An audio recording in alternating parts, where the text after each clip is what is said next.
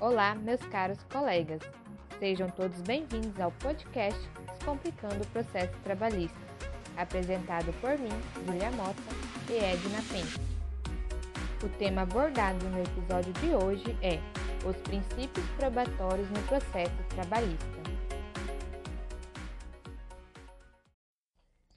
Dentro da esfera jurídica, a prova constitui maneira de demonstrar a veracidade ou não dos fatos apresentados pelas partes no processo. Neste sentido, iremos apresentar alguns princípios que norteiam a temática probatória dentro do processo trabalhista. Cabe ressaltar que os princípios exercem papel fundamental no sistema jurídico, pois constituem alicerce, dando estrutura aos sistemas de normas.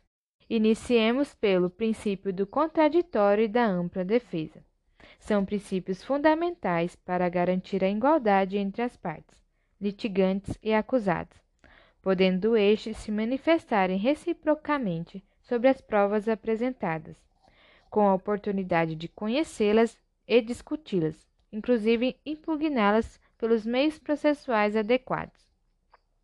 Trata-se de um princípio constitucional explícito no artigo 5 inciso 55 da Constituição Federal. Aos litigantes em processo judicial ou administrativo e aos acusados em geral são assegurados o contraditório e a ampla defesa, com os meios e recursos a ela inerentes. Por este princípio, as partes devem ter ciência de atos processuais nos autos sendo-lhes garantidas as mesmas condições de se manifestarem, podendo contrapor as alegações e produzir todas as provas admitidas. Assim, o princípio do contraditório da ampla defesa, se violado, não haverá nulidade processual por cesseamento de defesa. O princípio da necessidade da prova. As alegações apresentadas pelas partes em juízo não são suficientes para demonstrar a verdade ou não de determinado fato. Os fatos de interesse das partes devem ser demonstrados em juízo, não bastando a simples alegação, pois a prova deve ser a base e a fonte da sentença. Assim, é necessário que a parte faça suas alegações nos termos do artigo 818 da CLT, pois os fatos não provados são inexistentes no processo, ficando sob pena de sua pretensão ser julgada improcedente visto que não se desincumbiu o ônus probandi. O juiz deve julgar de acordo com o alegado e provado, porque aquilo que não consta no processo não existe no universo jurisdicional, nem mesmo conhecimento pessoal que do fato possa ter o juiz. Princípio da unidade da prova. Significa dizer que os elementos probatórios devem ser considerados em seu conjunto, formando um todo unitário, ou seja, não se deve apreciar as provas apresentadas de forma isolada. Se houver divergência entre as provas que for apresentada, perícia ou testemunhal, pode gerar instabilidade jurídica no processo de composição da lide, e cabe ao juiz examinar ambos para formar seu convencimento. Princípio da proibição da prova obtida ilicitamente, ou seja, verificar legalidade da prova. Como se sabe, as partes têm o dever de agir com lealdade em todos os atos processuais, principalmente na produção de provas, devendo observar os limites fixados em lei para sua obtenção. O princípio da licitude da prova está previsto no artigo 5 inciso 56 da Constituição Federal, segundo o qual são inadmissíveis no processo as provas obtidas por meios ilícitos. O artigo 369 do Código de Processo Civil também assegura às partes o direito de empregar todos os meios legais, bem como os moralmente legítimos, ainda que não especificados neste Código, para provar a verdade dos fatos em que se funda o pedido ou a defesa, e influir eficazmente na convicção do juiz. Nesse sentido, conforme o entendimento de Bezerra Leite, o princípio da proibição de prova ilícita vem sendo mitigado em casos concretos, com base nos princípios da proporcionalidade ou da razoabilidade, segundo o qual não se deve chegar ao extremo de negar a validade a toda e qualquer prova obtida por meios ilícitos, como por exemplo uma gravação subrepetícia utilizada por empregada que deseja fazer a prova de que fora vítima de assédio sexual pelo seu empregador ou superior hierárquico, sem o conhecimento deste. Eis que a prova obtida por meios ilícitos deve ser admitida quando não houver outro meio apto para demonstrar a verdade dos fatos alegados. Princípio do livre convencimento. O ordenamento jurídico brasileiro adota o princípio do livre convencimento, também conhecido como princípio da persuasão racional que refere-se à reflexão valorativa livre do magistrado, quando da aferição do grau de veracidade dos fatos através dos elementos probatórios trazidos aos autos, nos termos do artigo 765 e 832 da CLT, encontrando respaldo no artigo 131 do CPC. Na verdade, este princípio encerra a base de um sistema processual, em que o juiz forma sua convicção apreciando livremente o valor das provas dos autos.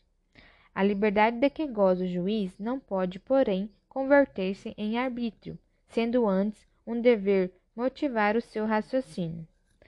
O artigo 371 do CPC, no entanto, dispõe: o juiz apreciará a prova constante dos autos, independente do sujeito que a tiver promovido, e indicará na decisão as razões da formação de seu convencimento.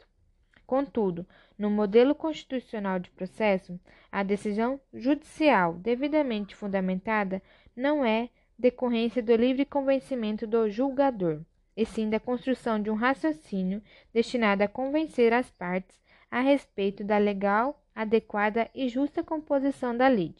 Daí a importância dos incisos 1, 2, 3 e 4 do parágrafo 1 do artigo 489 do CPC os quais visam, evidentemente, impedir decisões arbitrárias ou abusivas. Dando continuidade ao estudo dos princípios probatórios no processo trabalhista, vamos falar um pouco sobre o princípio da oralidade. Este princípio estabelece que as provas sejam realizadas oralmente durante a audiência de instrução ou julgamento, na presença do juiz, dando ênfase assim à palavra falada em detrimento da escrita. Ele está previsto em diversos artigos da CLT, mas o principal é o artigo 845, que determina que o reclamante e o reclamado comparecerão à audiência acompanhados das suas testemunhas, apresentando, nesta ocasião, as demais provas. Vale ressaltar que a prova testemunhal é uma das mais utilizadas no processo de trabalho, enfatizando a importância da oralidade para a instrução processual. Temos também o princípio da imediação, que preconiza que o juiz deve colher direta e imediatamente as provas e proferir a decisão o mais breve possível, uma vez que ele é conhecedor de todo o acervo probatório do processo. No processo do trabalho, este princípio é ainda mais valioso, visto que não se aplica o disposto no artigo 459 do CPC, pois as partes não podem formular perguntas diretamente às testemunhas. De acordo com o artigo 848, juntamente com o artigo 852-D da CLT, o juiz interroga os litigantes e tem liberdade para determinar as provas a serem produzidas, ou seja, ele é o diretor e organizador do processo. Há também o princípio da aquisição processual. Este princípio infere que as provas, uma vez juntadas aos autos, pertencem ao processo e não às partes não podendo dele ser retiradas, salvo, é claro, nas hipóteses legais. Temos duas hipóteses, uma prevista no artigo 234 do CPC, que é a vista dos autos, e a outra prevista no parágrafo único do artigo 432 do CPC, que é a concordância da parte que produziu o documento em retirá-lo do processo. Temos também o princípio do indúbio pro misero ou pro operário, Pouco aplicado no processo do trabalho, o princípio do indúbio pro misero ou pro operário traduz-se na hipótese de o juiz interpretar a prova ou a norma em benefício do empregado, ou seja, havendo dúvida, a decisão deverá ser favorável ao empregado, sendo este o polo frágil da relação trabalhista. Com o advento da reforma trabalhista, foi implementado o instituto da inversão do ônus da prova, colocando este princípio então em desuso visto que o juiz pode utilizar deste instituto ao invés de aplicar este princípio que tem bastante divergência na doutrina. E por fim, temos o princípio da busca da verdade real. Este princípio enfatiza o real objetivo da prova no processo de trabalho, ou seja, ele aduz que o conjunto probatório seja capaz de expressar o que realmente aconteceu e, desta forma, promover a justiça. As provas constantes dos autos representam ou deveriam representar a verdade dos fatos. A doutrina afirma que essa verdade pode não ser tão real, pois ela é produzida para o fim proposto pelos litigantes. Porém, ela é a prova constante dos autos e será utilizada para que o magistrado formule seu convencimento e profira a sua decisão.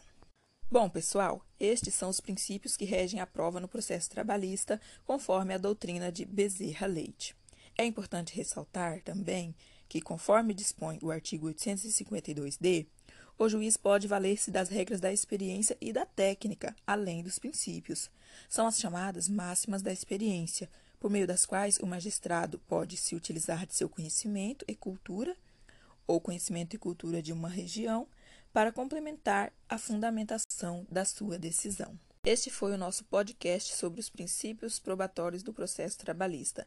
E terminamos assim mais um episódio do nosso podcast Descomplicando o Processo Trabalhista. Esperamos que tenham gostado. Até o próximo áudio.